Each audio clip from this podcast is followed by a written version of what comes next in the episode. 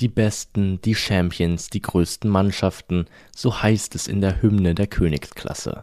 Und für die Gruppenphase wurden wie angekündigt die Lose gezogen.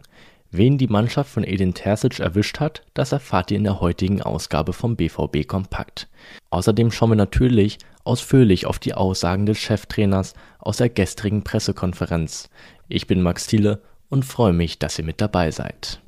Los geht's der Reihe nach mit der Personallage vor dem Hertha-Spiel. Daniel Mahlen war letzte Woche nicht im Kader. Er hat sich einen kleinen Muskelfaserriss zugezogen. Er wird uns sieben bis zehn Tage nicht zur Verfügung stehen. Mo Dahut, Mats Hummels, Nico Schlotterbeck und Karim Adeyemi standen mit uns auf dem Trainingsplatz. Bei Dahut schauen wir, wie der Körper mitmacht. Karim hat die ganze Einheit mittrainiert, so dass wir guter Dinge sind, sagte Edin Terzic. In Bezug auf Marco Reus gab es derweil Entwarnung. Der Kapitän hatte sich am Dienstag leicht an der Wade verletzt, der Coach gab sich aber zuversichtlich. Natürlich war auch die Aufarbeitung ein Thema. Der erste Teil, der uns sehr enttäuscht hat, war die Leistung. Selbst mit einer nicht so guten Leistung waren wir bis zur 88. Minute vorne, meinte der Trainer. Wir hatten viele Situationen, wo wir den Ball gefährlich vor das Tor bekommen müssen, und die haben wir nicht genutzt. Sebastian Kehl meldete sich ebenfalls zu Wort. Am Ende wird er an Toren gemessen, das wissen wir. Aber ich würde schon ein wenig um Geduld bitten und dass man ihn nicht schon als Fehleinkauf tituliert, ging der Sportdirektor damit auf die Kritik an Anthony Modest ein. Vielleicht wird der Franzose am Wochenende in Berlin aber schon zum entscheidenden Faktor. Auf jeden Fall muss eine gute Leistung her, nicht nur von ihm.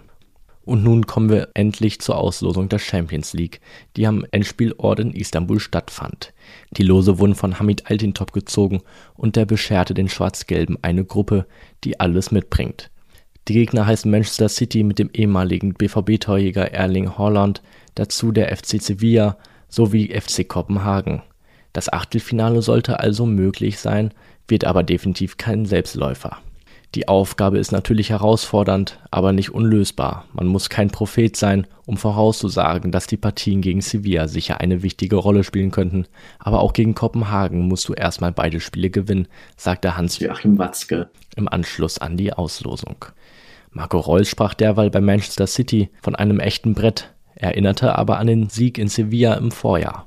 Edin Terzic hatte ebenfalls direkt im Kopf, dass man sowohl gegen die Engländer als auch gegen die Spanier zuletzt keine allzu schlechten Spiele gemacht hätte. Übrigens, wenn ihr eine ausführliche Analyse haben wollt, dann schaut auf unserem YouTube-Kanal vorbei. Im Rahmen unserer Live-Show zur Auslosung haben Sascha Klabekamp und Kevin Pinot die Dortmunder Gruppe ausführlich unter die Lupe genommen. Alternativ ist die Show auf rohenachrichten.de zu sehen. Dort haben wir aktuell ein ganz besonderes Angebot für euch. Für nur 3 Euro könnt ihr euch drei Monate lang unser Plus-Abo sichern.